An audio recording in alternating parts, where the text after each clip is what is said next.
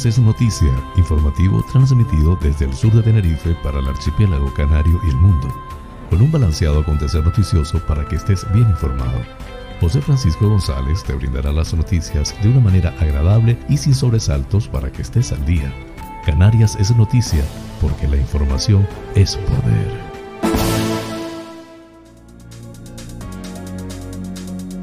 Jueves 10 de junio del 2021. Amigas y amigos, sean como siempre todos bienvenidos a este espacio informativo transmitido desde el sur de Tenerife para el mundo, con las noticias más importantes del archipiélago canario, nacionales de España e internacionales. Soy José Francisco González y estoy muy complacido de llevarles este formato intentando le resulte balanceado y agradable, a pesar del convulso mundo en que vivimos. Dicho esto, manos a la obra.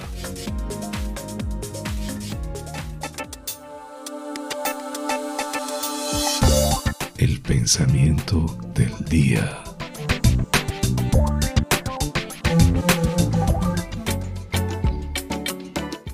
Un pájaro está a salvo en su nido, pero sus alas no están hechas para eso.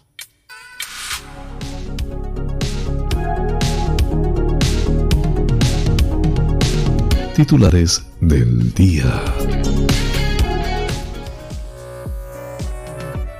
Residentes en Gran Canaria y Tenerife con más de 45 años sin cita para vacunarse pueden solicitarla al número 012.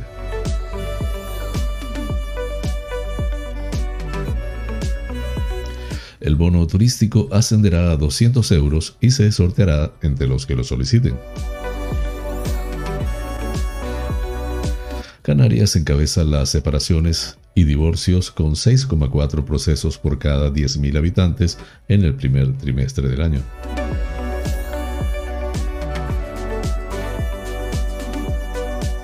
Los canarios con la pauta completa alcanzan el 23,55% de la población diana vacunada.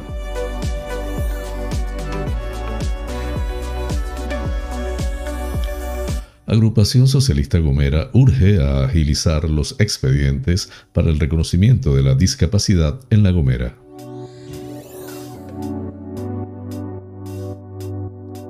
Espectáculo musical este próximo sábado en la Plaza de la Encarnación de Hermigua, en La Gomera.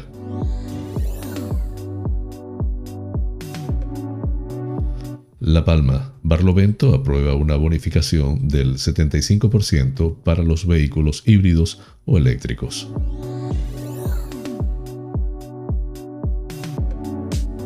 La Palma, un jurado de lujo valoró las 40 obras presentadas al segundo concurso de microrelatos del Día de Canarias de Garafía.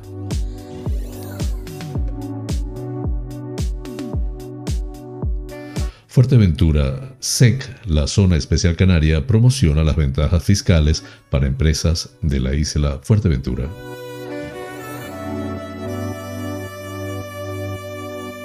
Fuerteventura, Pájara y Cabildo quieren que Cofete se reconozca como poblado.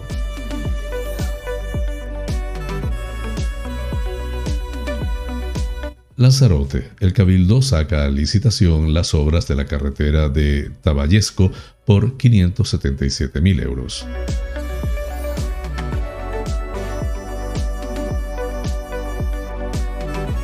Lanzarote. Arden tres vehículos en la calle Tenderete de Arrecife.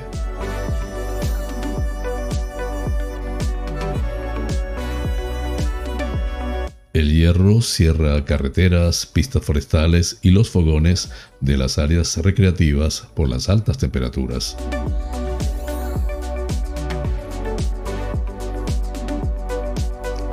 La nueva comisaría de Distrito Centro de Las Palmas de Gran Canaria inicia sus servicios de atención al ciudadano.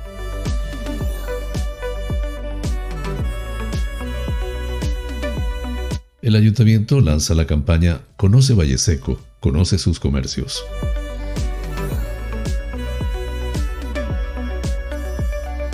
La zona comercial de Triana se embriaga de vinos de Gran Canaria.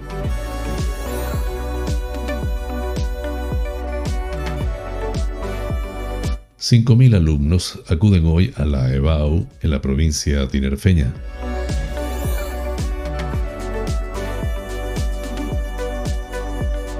ADG y Entemancer entregan los premios del concurso de dibujo infantil.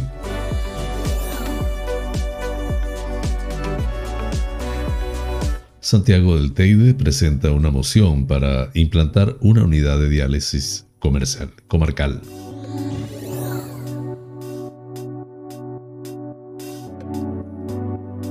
El ministro de Trabajo sufre un nuevo el Ministerio de Trabajo sufre un nuevo ciberataque.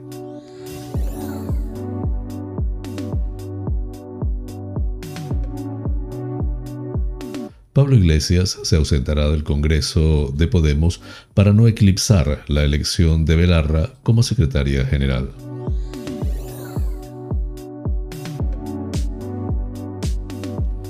Parlamento Europeo da luz verde al pasaporte COVID, el certificado digital de coronavirus para viajeros por la Unión Europea.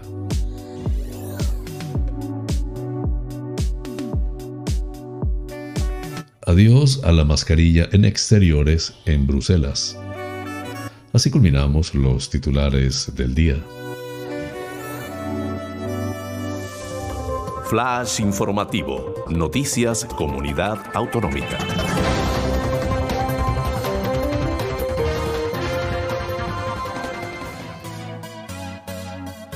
La Consejería de Sanidad del Gobierno de Canarias ha informado este miércoles 9 de junio que los residentes en Gran Canaria y Tenerife mayores de 45 años que aún no hayan recibido cita para la primera dosis de la vacuna pueden solicitarla a través del 012 o en su equivalente gratuito que es el 928-301-012 o el 922-470-012.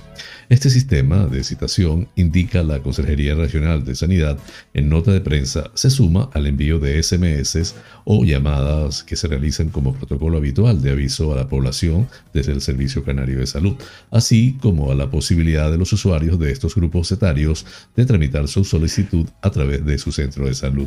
En cuanto al resto de la población mayor de 16 años y menor de 45 años, podrá continuar tramitando su cita previa para la vacunación a través del formulario web canariascevacuna.com, donde el usuario tiene que rellenar los campos con el nombre completo, DNI o NIE y teléfono móvil de contacto.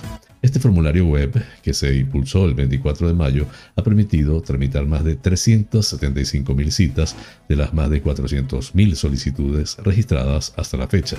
Es un servicio más del Servicio Canario de Salud que se complementa con los otros disponibles para los grupos etarios con vacunación activa. Finalmente, se matiza que la cita es agendada en función del grupo de edad del usuario. Las previsiones de avance del calendario vacunal y de la apertura de cada uno de los grupos etarios de vacunación. De este modo, aseguran que se continúa manteniendo el orden de prioridad por grupos fijado en la estrategia de vacunación.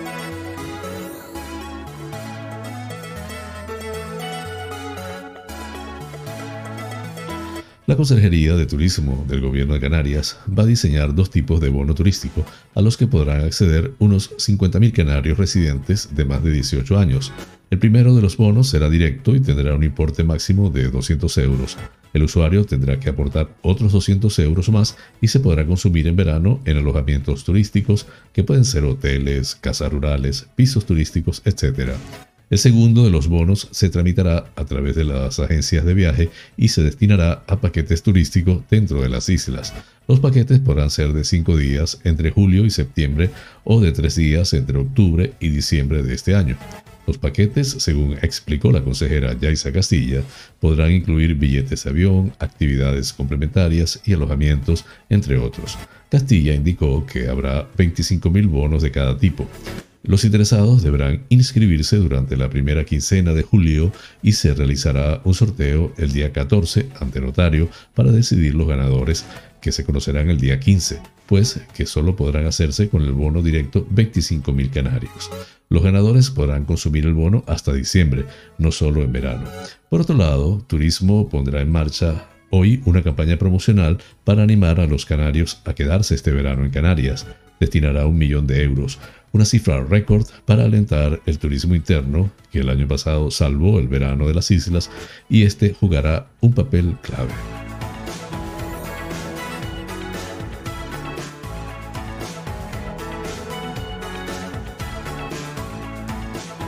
Las Islas Canarias han encabezado las separaciones y divorcios en España al registrar 6,4 procesos por cada 10.000 habitantes en el primer trimestre, por encima de los 5,4 casos de media nacional, según los datos recogidos por el Servicio de Estadística del Consejo General del Poder Judicial.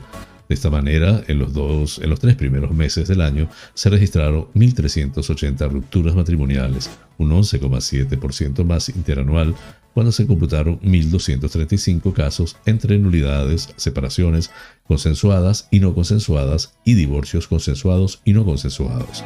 Por provincias, del total de procesos de ruptura matrimonial registrados entre enero y marzo, 658 casos corresponden a Las Palmas y los 722 restantes a Santa Cruz de Tenerife, mientras en los partidos judiciales capitalinos, Las Palmas de Gran Canaria y Santa Cruz de Tenerife se computaron en el periodo de referencia 232 rupturas matrimoniales y 158 respectivamente. En el conjunto de España, las separaciones, divorcios y nulidades presentadas durante el primer trimestre del 2021 se han incrementado hasta las 25.387, lo que supone un 5,7% con respecto al mismo periodo del año pasado, aunque se observa un comportamiento desigual dependiendo del tipo de demanda de disolución.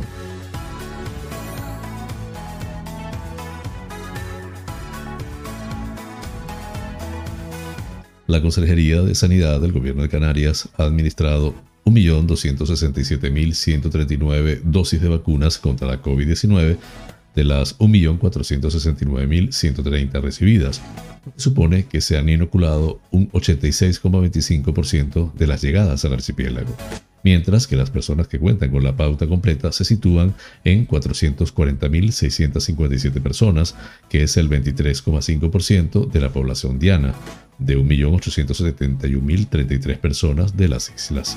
Además, en Canarias hay 882.205 personas que han recibido al menos una dosis de la vacuna, lo que representa el 47,15% de la población diana, según ha informado el gobierno canario en nota de prensa. En relación con ello, este martes 8 de junio se inocularon en todas las islas 28.485 vacunas, lo que representa la cifra más alta en un día desde que comenzase la campaña en diciembre del 2020.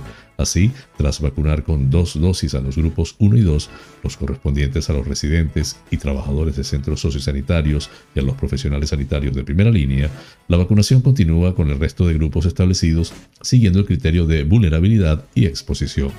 En este sentido, el grupo 4, el de los grandes dependientes domiciliarios, está inmunizado el 94,41% con las dos dosis, mientras que el grupo 5, compuesto por las personas de más de 66 años no residentes en centros de mayores, se ha vacunado con dos dosis a 212.872 personas, que es el de 74.47% y ha completado al 100% de la vacunación con una dosis este grupo que está integrado por 285.604 personas.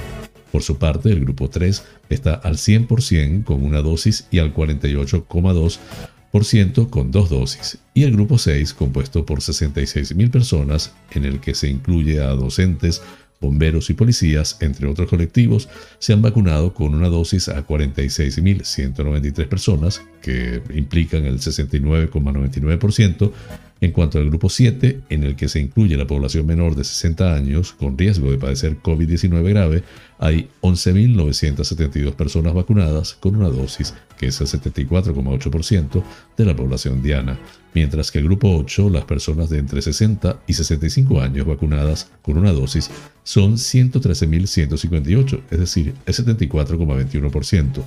Y del grupo 9, quienes tienen entre 50 y 59 años, ya tienen una dosis 187.356 personas, el 71,27%.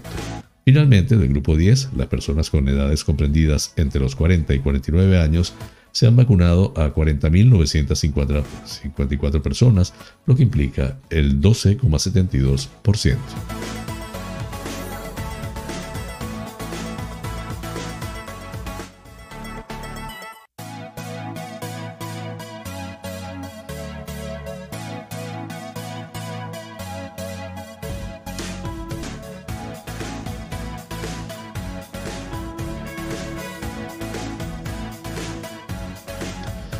La presidenta del grupo parlamentario Agrupación Socialista Gomera, Melody Mendoza, urgió en sesión plenaria a agilizar los expedientes para el reconocimiento de la discapacidad en La Gomera, una valoración de la que depende el acceso a los servicios y a determinadas ayudas. No es razonable que, según la provincia, se esté tardando más de cuatro meses en resolver estos expedientes y sabemos que es un problema que no es nuevo, pues son muchos los expedientes que están sin resolver desde el año 2019, aclaró. Por ello, Mendoza pidió a la consejera responsable del área que desbloquee esta situación que afecta a numerosas familias en La Gomera y que supone una limitación de oportunidades. Son muchos los problemas que se ocasionan a las personas con discapacidad al no disponer de este reconocimiento, pues ven limitados sus derechos con el consecuente prejuicio para el desempeño de su día a día, lo que lastra nuestro objetivo de lograr una sociedad con igualdad de oportunidades, sostuvo. En este punto considero clave el reconocimiento de la discapacidad para que puedan tener acceso a los tratamientos de psicomotricidad, logopedia y atención temprana. Este reconocimiento es un requisito que se exige para que puedan optar a becas en estas áreas tan esenciales para alcanzar un desarrollo y aprendizaje que les aporte una mayor autonomía, sostuvo. No obstante, valoró la orden efectuada por la propia Consejería para la que se acuerda, por la que se acuerda prorrogar por un periodo de un año los plazos de vencimiento de las revisiones de grados de discapacidad y de las tarjetas de estacionamiento para personas con discapacidad. Con esta prórroga no se, no se tendrá que invertir tiempo y recursos en la renovación de la situación de discapacidad de las personas que ya tienen reconocidos estos grados y las tarjetas de estacionamiento, por lo que todos los esfuerzos se deben centrar ahora en la tramitación de los expedientes pendientes, argumentó.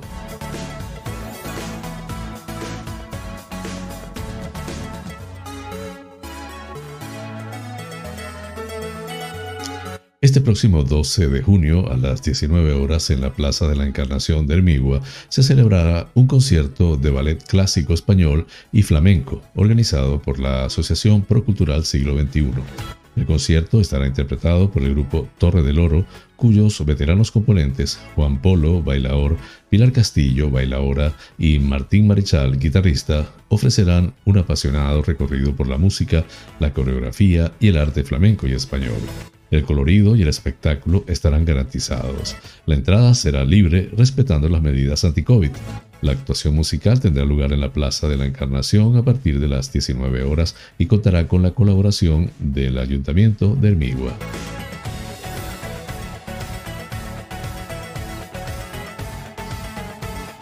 La Palma. El Ayuntamiento de Barlovento ha aprobado en su último pleno la bonificación del 75%, la máxima que permite la ley, de la cuota del impuesto para vehículos clasificados como cero emisiones o eco por parte de la Dirección General de Tráfico, indica en una nota de prensa una medida con la que se pretende fomentar la compra de coches más respetuosos con el medio ambiente, logrando una movilidad más sostenible en nuestro municipio, además de gratificar a los que ya hacen uso de ellos, señalan desde el consistorio.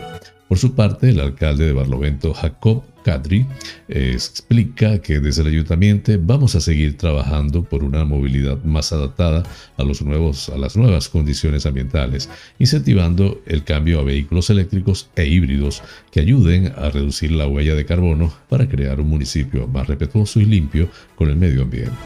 Por ello, se apunta en la nota también, se ha solicitado varios proyectos para diferentes líneas de financiación para la puesta en marcha de puntos de recarga a lo largo de la vial del municipio, ofreciendo con esto la facilidad de apostar por estos vehículos más eficientes.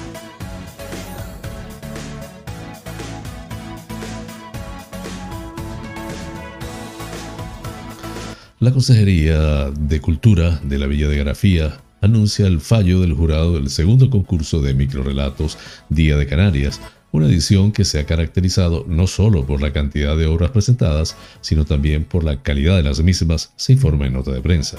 En el concurso se pretendía fomentar la originalidad, la cultura y la sensibilidad literaria, haciéndola compatible con la inclusión de los canarismos como machango, guagua, gaveta o golifiar en los diferentes textos.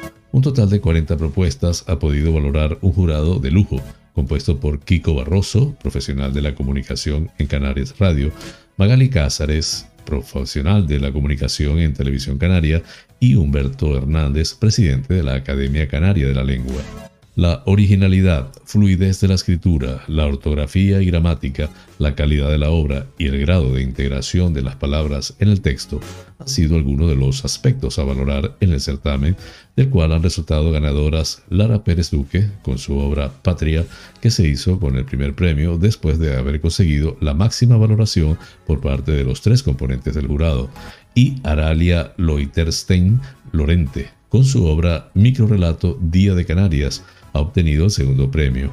Clemis Rodríguez, concejala de Cultura, considera un éxito esta segunda edición, donde destaca que han participado personas de las distintas islas e incluso de la península. Añade que no debemos dejar de darle valor a las expresiones canarias dentro de nuestro lenguaje diario, puesto que forman parte de la identidad e idiosincrasia de nuestra tierra.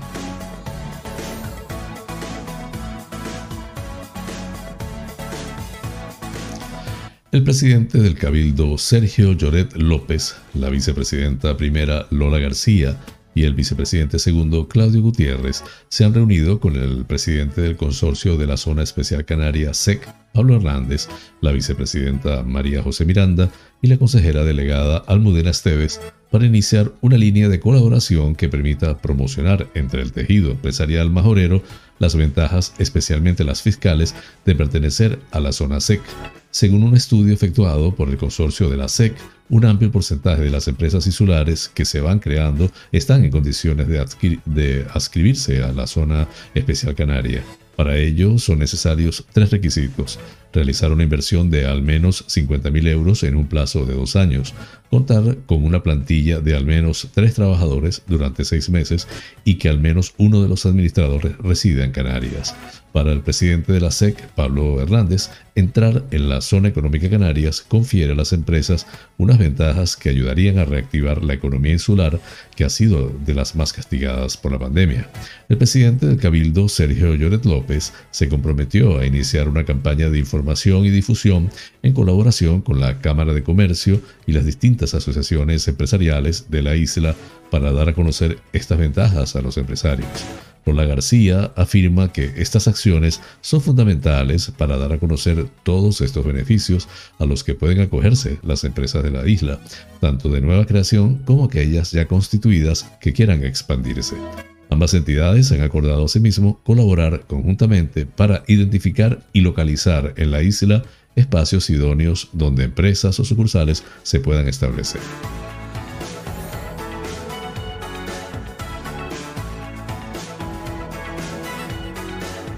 el Ayuntamiento de Pájara y el Cabildo de Fuerteventura se han reunido para acordar el trabajo conjunto para lograr el reconocimiento de Cofete como poblado del municipio.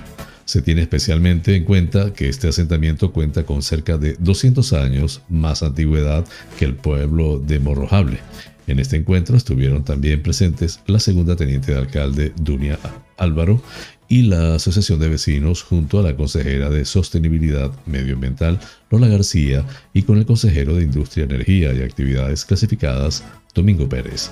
Armas propone que la calificación urbanística de Cofete como poblado sea una realidad lo antes posible y asegura a la población de esta zona que se hará lo necesario para que Cofete sea reconocido como le corresponde. En esta línea, el presidente del Cabildo de Fuerteventura asegura que haremos todo lo que esté en nuestras manos para dar dicho reconocimiento a Cofete en el menor tiempo posible. La consejera de Medio Ambiente, Lola García, se compromete a dar cursos de formación medioambiental a todos los vecinos y vecinas, así como en hacer un folleto informativo para que cada persona sepa lo que se puede hacer y lo que no en el Parque Natural de Jandía.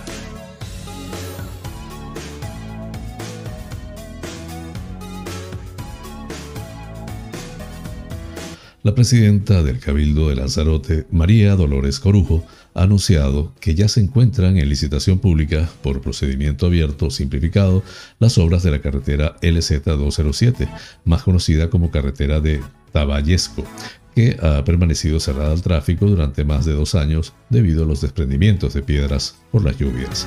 Esta importante actuación cuenta con un presupuesto de licitación que supera los 577 mil euros, que serán cofinanciados por la primera corporación y los fondos FEDECAN. Detalla Corujo, quien avanza que los trabajos tendrán un plazo de ejecución de seis meses. La obra consistirá en la reparación de los taludes y muros en tres tramos concretos de la carretera que une a las localidades norteñas de Arrieta y Temisa. El consejero de Obras Públicas, Jacobo Medina, explica que exactamente se actuará en el tramo entre los puntos kilométricos 4 más 910 y 5 más 380, con el objetivo de reabrir el tráfico en la zona y garantizar el acceso tanto a los vecinos como a los propietarios de las fincas agrícolas. Entre las actuaciones que se proyectan destacan la demolición, saneo y sustitución del firme completo en las zonas más deterioradas, así como el extendido de una capa de rodadura. Asimismo, también se llevarán a cabo dos obras de drenaje con tubos de hormigón armado y la construcción de dos tipos de muros. Las empresas interesadas en esta licitación pueden presentar sus ofertas hasta el próximo 29 de junio y acceder a toda la documentación en la plataforma de contratación del Estado.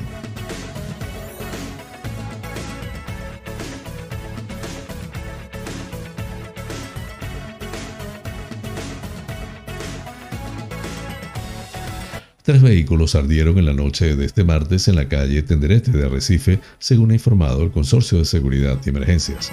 Tras descubrir desde la ventana del parque de bomberos cómo ardían tres coches aislados entre sí, los efectivos del consorcio se dirigieron inmediatamente al lugar donde procedieron a la extinción de los tres incendios con agua.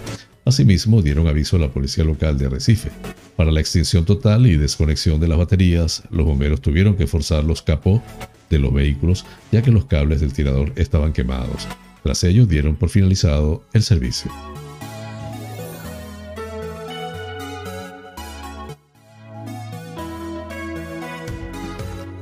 Cabildo del Hierro, debido a las altas temperaturas, ha decidido ayer decretar el cierre y prohibición del tráfico en las vías y pistas forestales, nivel amarillo, que a continuación se indican. Término municipal del Pinar, carretera HI 45 desde el cruce de El Tomillar hasta las Malinas Malpaso. Accesos desde El Morcillo a Pino Piloto, tres pistas forestales. Pista del Bresal a Pino Piloto, La Sabinilla, Pista Las Jarras, Cruz de los Reyes. Torre Mercadel solo se accederá a la fuente. Cortafuegos de los Marrubios, tres pistas forestales. Vivero Viejo, Aula de la Naturaleza. Cruce La Casilla, Aula de la Naturaleza. Tablada del Sargento La Tuguenta, Cortafuegos Marrubios. Pista Carretera El Bresal. Pista de acceso a Fuente El Lomo, enfrente a Tagüenta. Pista Carretera El Bresal, pista acceso a Fuente del Lomo, cerca del cruce carretera Llanía Morcillo, término, término municipal de Valverde, accesos pista carretera El Pinar San Andrés al Jorado, asomadas dos pistas forestales, accesos desde la HI 4 a Depósito Más dos pistas y La Mareta, una pista forestal. Camino de la Fuente y accesos a Carretera Bresal, dos pistas forestales. Curva Teloje, La Mareta por Camino San Antón, acceso a Olla Fireva, accesos desde Carretera HI 1 a la zona de La Mareta, tres pistas forestales. Asimismo, el Cabildo ha informado de que debido a las condiciones meteorológicas por altas temperaturas en la masa forestal, se procede al cierre de fogones en las áreas recreativas de Olla del Pino y Olla del Morcillo.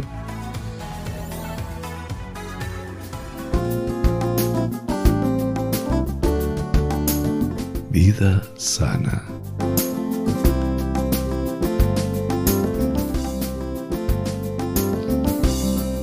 Continuamos con el tema de las hierbas medicinales. En el puesto 13, mejorana.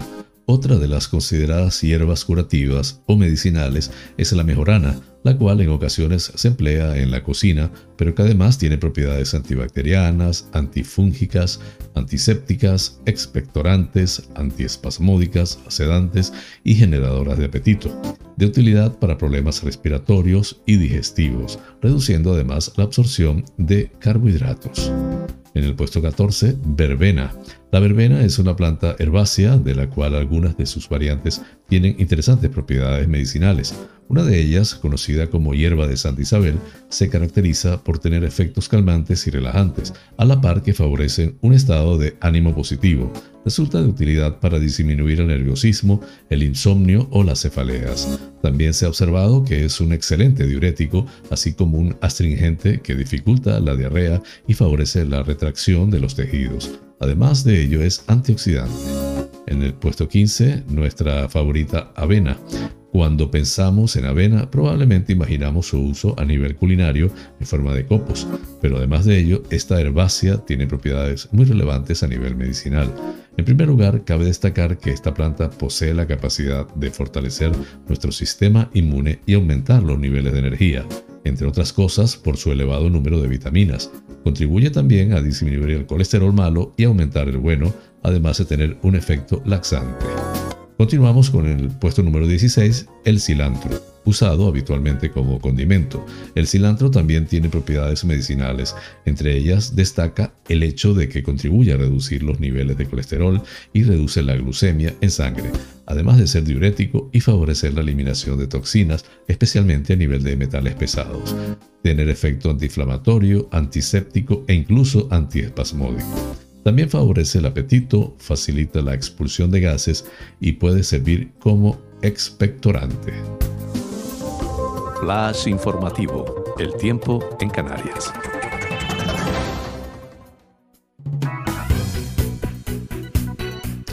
Intervalos de nubes medias y altas con calima en altura, más significativa en las islas orientales. Temperaturas en ascenso en las islas montañosas, en especial en zonas del interior, pocos cambios en las islas más orientales, salvo descensos de los valores máximos en el litoral oeste. Viento del nordeste ocasionalmente fuerte en vertientes sureste y noreste. Las temperaturas se encontrarán entre los 19 grados, las mínimas, y los 34 grados centígrados en el conjunto del archipiélago canario. Breve pausa, ya regreso con ustedes. es presentado por fina cortesía de los siguientes sponsors.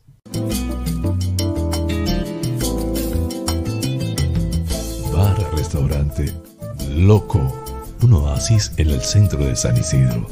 Cocina tradicional y fusión, especialidad en arroces y paellas, carnes a la brasa, pescados frescos, pastas y pizzas, ricos postres caseros y unas ensaladas de antología Disponemos de una terraza interior chill out de 120 metros para que disfrutes de nuestra vibrante coctelería en un confortable ambiente muy acogedor. Atendemos celebraciones familiares, bautizos, bodas, comuniones, cumples, divorcios, en fin, bar-restaurante. Loco, un oasis en San Isidro. Calle Saltadero, número 7, San Isidro. Teléfono 922 36 7986.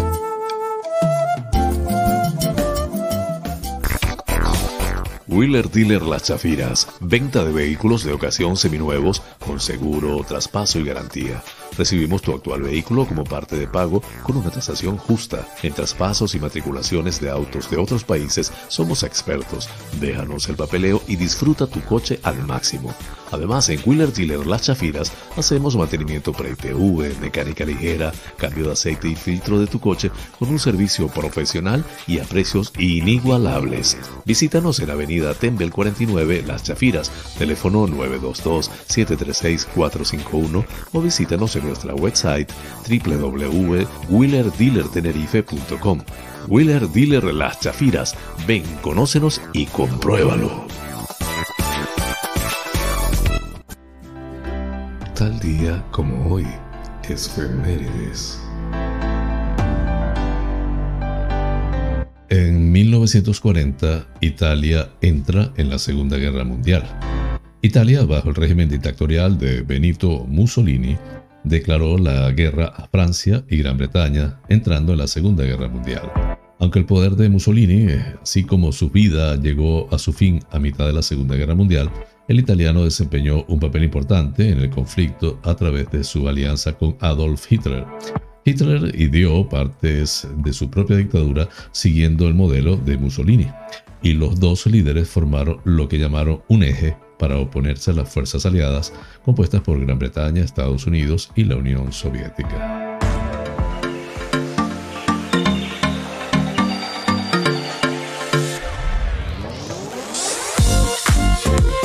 Provincia Las Palmas de Gran Canaria.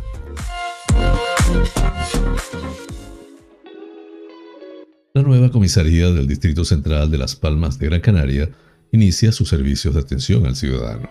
La Policía Nacional comenzará a prestar dos servicios fundamentales de atención al ciudadano en la nueva comisaría del Distrito Centro de Las Palmas de Gran Canaria, ubicada en el cruce de las calles Olla del Enamorado y Lomo de San Lázaro del barrio de Siete Palmas.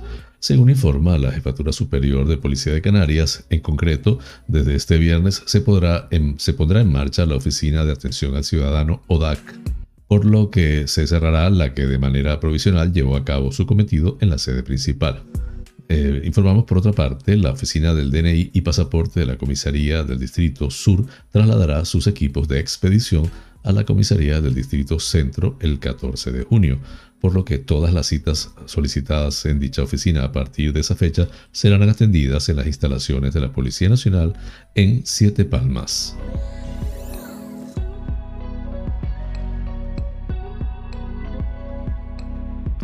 El Ayuntamiento de Valle Seco, a través del Departamento de Economía que gestiona la edil Inma Herrera Marrero, pone en marcha entre junio y agosto la campaña Conoce Valle Seco, conoce sus comercios, con el objetivo de potenciar el tejido empresarial local, tiendas de víveres, queserías, carnicerías, estancos, mercados, supermercados o agricultores de venta de su producción a la hora de dinamizar el comercio local en el municipio y apostar por las compras cercanas y seguras. El propósito de la campaña Conoce Valle Seco, conoce sus comercios, es mostrar los atractivos del municipio, poniendo el valor todas las ventajas que suponen para la vecindad y los visitantes el hacer sus compras en los comercios del municipio, conocer de dónde se produce y cómo se realiza con productos frescos y de kilómetro cero, suponiendo la estabilidad empresarial de Valle Seco la posibilidad de crear más negocios con propuestas innovadoras y de forma directa, la creación de empleo. Acción que se realza a través del plan de dinamización de los sectores comerciales, especialmente los eh, damnificados en el incendio de Gran Canaria, contando con la participación del Departamento de Desarrollo Local del Ayuntamiento y la colaboración del Cabildo de Gran Canaria y Cumbre Vive realizando una serie de acciones en los medios de comunicación y redes sociales donde se busca generar estrategias audiovisuales y comunicativas a la hora de crear sinergias y compromiso de marca en el municipio. La zona comercial de Triana impulsa la iniciativa de promoción de vinos de Gran Canaria. Dentro de este proyecto, 26 restaurantes de la zona comercial de Triana, en Las Palmas de Gran Canaria, servirán dos vinos cada uno del Consejo Regulador de Vinos de Gran Canaria en su carta de vinos. Con esta iniciativa de vinos y tapas por Triana se pone en valor los productos kilómetro cero y los vinos de Gran Canaria, un sector en crecimiento en la isla como los datos lo demuestran. Todo ello en una, oferta combinada con la zona comercial abierta de Triana, en pleno centro de la ciudad de Las Palmas de Gran Canaria. La iniciativa, que comenzó el pasado 4 de junio, se extenderá hasta el 30 de junio. Durante este mes se distribuirán más de 13.000 ejemplares de libretos gastronómicos, una guía en la que se podrá conocer al detalle todas las propuestas participantes de esta acción, entre las que se incluyen los vinos. Además, como acción digital, todas aquellas personas que disfruten de esta experiencia en los establecimientos participantes podrán acceder a la sección web en la que realizar su valoración de dicha experiencia y acceder a sorteos de visitas guiadas a bodegas, además de un reconocimiento como embajadores del vino de la isla. Este itinerario de vinos forma parte del proyecto Triana Barrio Gastronómico, que, hace, que nace para impulsar la restauración y la gran variedad y calidad gastronómica de esta zona comercial y de restauración del centro de Las Palmas de Gran Canaria. Comenzó en el mes de mayo y permite descubrir y disfrutar de diferentes acciones de dinamización en el ámbito de la restauración.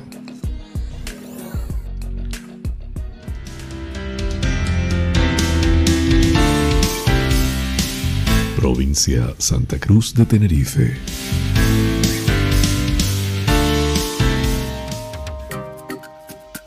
La evaluación de bachillerato para el acceso a la universidad, EBAU, arrancó ayer en Canarias con la primera tanda de exámenes correspondiente a las materias comunes lengua castellana y literatura 2, primera lengua extranjera e historia de España. En la provincia de Santa Cruz de Tenerife realizaron esta prueba 4.792 personas, de las cuales en Tenerife lo hicieron 4.277, en La Palma 402, en La Gomera 82 y en El Hierro 31.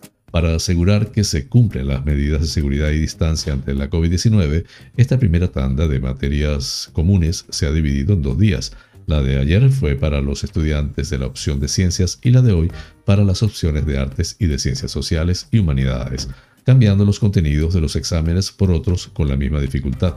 Las pruebas del viernes 11 y el sábado 12 corresponden a materias optativas, por lo que no todo el alumnado coincidirá a la vez en el mismo espacio. También, para evitar aglomeraciones, en Tenerife las sedes de examen se dispersan en diversos edificios de tres localizaciones, el campus de Guajara, el campus de Ancheta y el pabellón polideportivo Las Torres y la Escuela de Seguridad y Convivencia de Adeje. En la página web de la Universidad de La Laguna es posible consultar dónde debe realizar sus exámenes el, el alumnado de los diferentes institutos de la isla. La entrega de calificaciones está prevista para el día 18 de junio a partir de las 15 horas de manera telemática. Ese mismo día, hasta las 12 horas del 22 de junio, será posible solicitar la revisión simple o la doble corrección de los exámenes y la nueva calificación resultante tras esos procesos sería publicada el 25 de junio.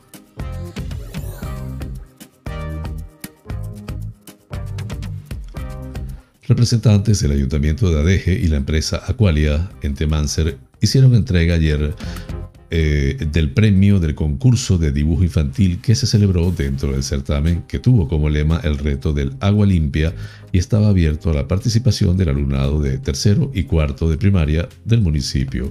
La concejal de Educación, María Clavijo Maza, ha incidido en que el concurso de dibujo ha servido para hacer llegar un mensaje de concienciación a los más jóvenes, que son el futuro en cuanto a la conservación de uno de los elementos indispensables para la vida, el agua.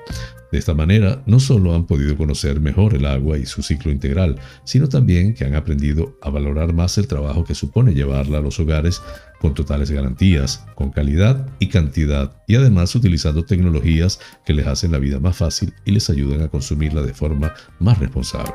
Por su parte, Pedro Gómez, jefe del servicio de Entemancer en ADEGE, destacó la alta participación de los niños y niñas de ADEGE en el concurso, que no solo se centra en dar a conocer los ODS de las Naciones Unidas, sino que también busca concienciar sobre cómo nuestras decisiones y hábitos cotidianos influyen en la evolución de los problemas medioambientales y tienen repercusiones para todo el mundo. Esta edición del concurso ha incorporado grandes novedades.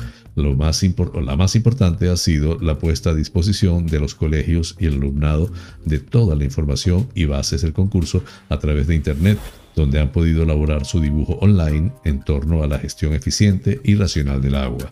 El Ayuntamiento de Adeje y Entemancer quieren agradecer de nuevo su esfuerzo a todos los colegios y docentes que se implican en este concurso y anima a seguir desarrollando iniciativas como esta que permitan inculcar desde la base la gran responsabilidad que tenemos con una gestión y un uso responsable de nuestros recursos naturales limitados.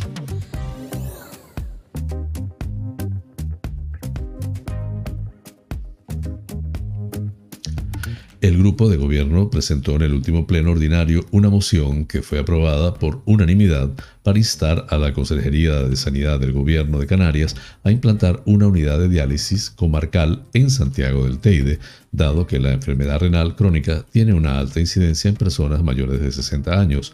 En ese sentido, dado que el 40% de la población residente del municipio tiene más de 60 años y dada la situación geográfica en la que nos encontramos, alejada de los centros hospitalarios y las dificultades para llegar, las esperas y demás que se producen en dichos desplazamientos, es por lo que se propone este acuerdo con el que mejorar la calidad de vida del paciente.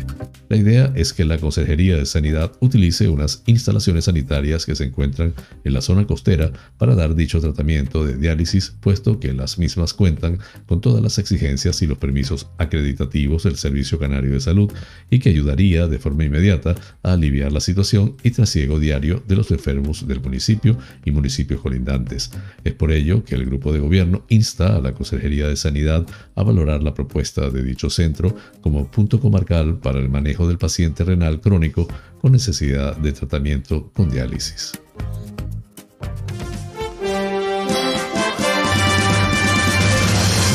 Noticias que inspiran.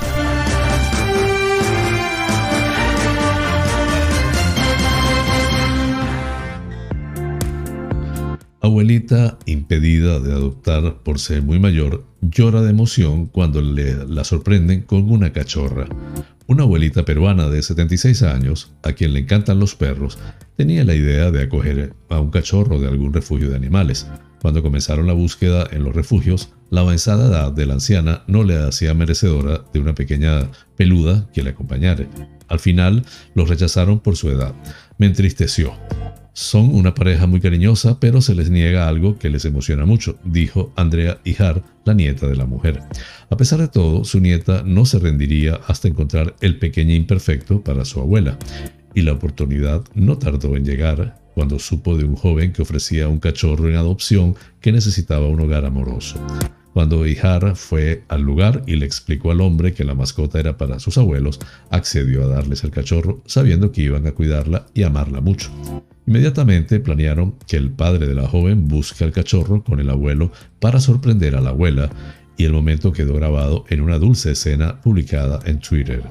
Desde hace tiempo que mis abuelos querían adoptar un perrito, pero los rechazaban por ser adultos mayores y les ponían muchas trabas. Al fin, un chico nos dijo que sí y mi papá fue con mi abuelo a Comas a recoger a la cachorrita. Sorprendimos a mi abuela y su reacción lo dice todo. Hija recuerda que cuando su abuelo llegó con la perrita en brazos, su abuela salió de la casa para encontrarse con la inmensa alegría de la canina esperando por ella. Cuando vio a la perrita no supo qué decir. Estaba tan feliz que la tomó entre sus brazos mientras el abuelo decía, este trabajo es de Andreita, mientras la abuela pregunta colmada de emoción, ¿cómo lo has logrado, hijita de mi corazón? Me conmovió mucho ver su reacción. Fue muy emotivo verla tan feliz y llena de alegría, expresó Ijar. Luego del vídeo, la joven subió una foto de sus abuelos emocionados con la perrita. Al final la nombraron princesa en honor a una perrita que tuvieron hace muchos años. Están súper felices, escribió Hija en un tweet. En unas imágenes días después, Ijar mostró a su abuelo con la pequeña peluda entre sus brazos, jugando y acariciándola. Abuelo Chocho, haciendo alusión a que está muy feliz, señaló la joven en un tuit. Ijar estaba muy contenta de que sus abuelos tengan a la cachorra que tanto anhelaban y que la pequeñita de cuatro patas tenga un hogar definitivo y amoroso. Adoptar cambia tu vida. Ese animalito estará eternamente agradecido por tener una familia, le dijo a De Dodo, fuente de Epoch Times en español. Flash informativo. Noticias nacionales.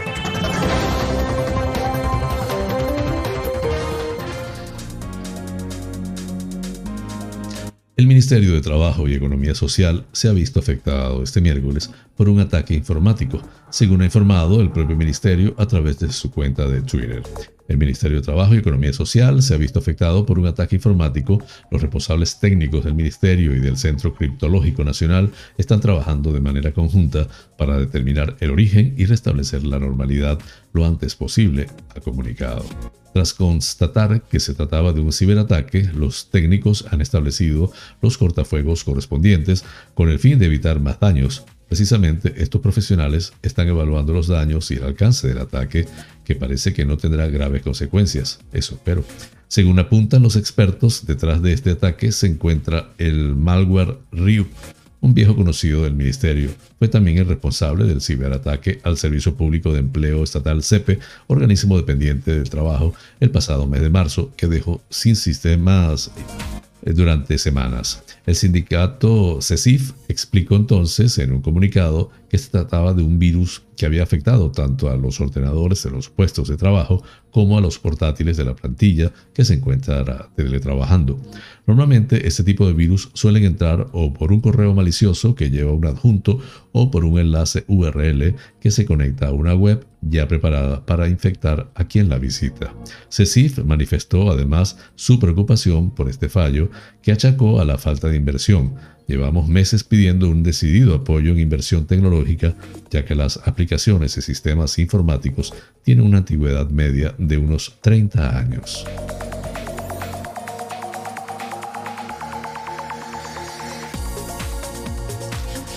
El fundador y ex secretario general de Podemos, Pablo Iglesias, no acudirá este fin de semana al Congreso que celebrará su partido en Alcorcón, Madrid, en el que está previsto que las bases elijan como nueva líder a la ministra de Derechos Sociales, Ione Belarra. Iglesias no estará presente ni el sábado, cuando se expondrán los proyectos de los tres candidatos a la Secretaría General, ni tampoco el domingo, cuando Belarra recogerá formalmente su testigo de forma oficial. Podemos no ha confirmado ni desmentido la presencia de su antiguo líder este fin de semana en el auditorio Paco de Lucía, donde se celebrará el acto aunque 20 minutos, el periódico sí ha podido corroborar que, salvo cambio de planes de última hora, Iglesias no asistirá. El exdirigente ha mantenido un silencio sepulcral desde que abandonó todos sus cargos en la noche del 4 de mayo. No ha aparecido públicamente, tampoco ha concedido entrevistas y lleva sin escribir en Twitter desde esa fecha. Con su ausencia, Iglesias y Podemos buscan evitar que la reaparición del ex secretario general tras un mes de desaparición mediática se lleve todos los focos y eclipse la elección de Belarra como líder del partido. Tampoco está confirmado que vaya a intervenir en el acto del domingo su sucesora como líder de Unidas Podemos en el gobierno, la vicepresidenta Yolanda Díaz. Culminamos así las noticias nacionales. Flash informativo. Noticias internacionales. El Parlamento Europeo dio este miércoles luz verde al certificado digital de coronavirus, pasaporte COVID para permitir a los viajeros probar su situación sanitaria si se han vacunado, superado la enfermedad o obtenido un PCR negativo, e impulsar la movilidad de los europeos para la temporada de verano y el próximo curso. La iniciativa salió adelante por 546 votos a favor, 93 en contra y 51 abstenciones, y supone un nuevo paso en el proceso legislativo para que este documento entre en vigor el 1 de julio, si bien varios países, entre ellos España, ya lo están utilizando. Esas negociaciones se saldaron con un compromiso para que los Estados miembros, tradicionalmente celosos de ceder competencias sobre sus fronteras, se comprometieran a intentar no imponer restricciones adicionales a los portadores del certificado. El certificado no será equivalente a un pasaporte, ya que será posible viajar sin él por Europa, pero facilitará la entrada en otros países y permitirá beneficiarse de las exenciones de cuarentenas, pruebas a la llegada u otras medidas que muchos países ya están empezando a anunciar. Se podrá obtener en formato físico o digital y será completamente gratuito. A falta de algunos trámites legales a nivel comunitario, una serie de países europeos han empezado a entregar y validar los primeros certificados. España ha sido uno de los que se han adelantado a la fecha oficial de entrada en vigor el 1 de julio y comenzó a emitirlos el día 7 de junio. Muchos países están también ajustando desde ya sus requisitos de entrada a la normativa y en las próximas semanas relajarán las restricciones que han venido imponiendo a ciudadanos de otros estados miembros que puedan probar que han sido vacunados, dado negativo en una PCR o superado la enfermedad.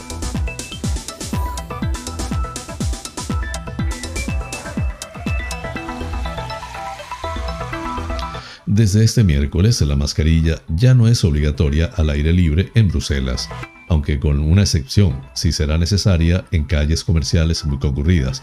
Así lo anunció el alcalde de la capital de Bélgica, Philip Klaus, tras aplaudir el avance de la vacunación y la bajada de casos de coronavirus. Bruselas ya dio ese paso levantar la obligatoriedad de la mascarilla el pasado julio, pero tras las vacaciones de verano su uso en la calle volvió a imponerse a causa del repunte de contagios. Ahora el alcalde de Bruselas ha pedido a los ciudadanos que sigan siendo prudentes y responsables. Además, bares y restaurantes comienzan a abrir en el interior, hasta ahora no estaba permitido, en todo el país. Sus terrazas abrieron el pasado 8 de mayo. Además, se amplían horarios de apertura desde las 5 hasta las 23.30 horas. Se inicia así la primera fase del plan de verano con el que se relajan otras medidas. A partir de ahora se permitirá ir un día a la oficina y también retomarán la actividad los gimnasios, aunque con aforo reducido, cines o pabellones deportivos. En Bélgica, el 53% de la población adulta 4,8 millones de ciudadanos ya ha recibido al menos la primera dosis de la vacuna contra la corona, el COVID-19.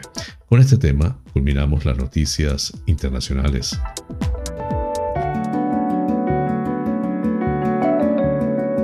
Los astros hablan. Un viaje por el maravilloso mundo de los signos del zodiaco. Aries, necesitas prestar mucha atención a ciertos asuntos relacionados con las metas y expectativas de tus nuevos planes. Para ello deberás profundizar y mantener mucha calma y pragmatismo en todos los asuntos para que funcionen a la perfección y tus respuestas sean las adecuadas en cada momento. Tauro, es un momento en el cual deberás profundizar y encarar con una mayor conciencia todos los asuntos que tengas que ver o que tengan que ver con tus iniciativas personales y profesionales. También es importante que mantengas una gran precisión en el aspecto económico. Géminis, deberás ocuparte de mantener mucha precisión en tu nueva escala de valores que te ayude a marcar las nuevas pautas en tus acciones, tanto a nivel personal como en la relación que mantienes con las ideas y los estudios y o aprendizaje que realizas en estos momentos. Cáncer. Estás en un momento muy especial para poder organizar de una manera muy precisa y con bastante atención ciertos asuntos que tienes que solucionar y que provienen de tu pasado. Así que deberás indagar en tu interior para que salgan a flote y poder resolverlos. Leo. En este día necesitas realizar de una manera precisa y efectiva todas las acciones que estén relacionadas con la forma de mantener las conversaciones y los encuentros con otras personas. Será importante que mantengas una meta fija para que las ideas que surjan sean efectivas y benéficas. Virgo, es un día para mantener mucha precisión e intensidad en todo lo que realices y que esté relacionado con el trabajo. Para ello deberás sentirte con mucho bienestar, para que tu labor sea lo más precisa y a la vez puedas beneficiar a otras personas con tu trabajo. Libra. Será un día en el cual podrás ocuparte de temas relacionados con los viajes y desplazamientos y también con las diversiones y el entretenimiento. Para ello es importante que te centres y que busques entre las múltiples elecciones cuáles son las que más se adaptan a tu forma de ser. Escorpio. Es un día en el que te encontrarás en armonía con el ambiente que te rodea y con la intensidad con la que podrás tratar los asuntos que tengan relación principalmente con las emociones y con ciertas áreas de tu vida familiar y hogareña. Sagitario. Es un día en el cual será muy importante el cuidado con el que manejes tu forma de expresión y el tono que empleas, ya que estarás en el punto de mira de todos los demás. Por ello, solamente tienes que ponerte en el lugar de cada persona y verás qué sencilla es la forma de tratarlos. Capricornio, es un momento en el cual sentirás que tu calma será más intensa y que tu cariño te ayudará a sentirte más cerca de tus seres queridos. Es importante que lleguéis a consensos entre todos para estar de acuerdo en lo que realicéis conjuntamente. Acuario, necesitas ocuparte de acciones personales para realizar proyecciones en tu vida y en la forma de iniciar tus proyectos. Para ello, deberás mantener la alegría interior y un estado de bienestar que añada felicidad a todo lo que realizas. Piscis, es un día en el que es muy importante que mantengas la atención en tu mundo interior y en las emociones que se despiertan a lo largo del día. Si profundizas, encontrarás la manera de solucionar ciertos temas relacionados con la familia que siguen pendientes y de los cuales debes liberarte.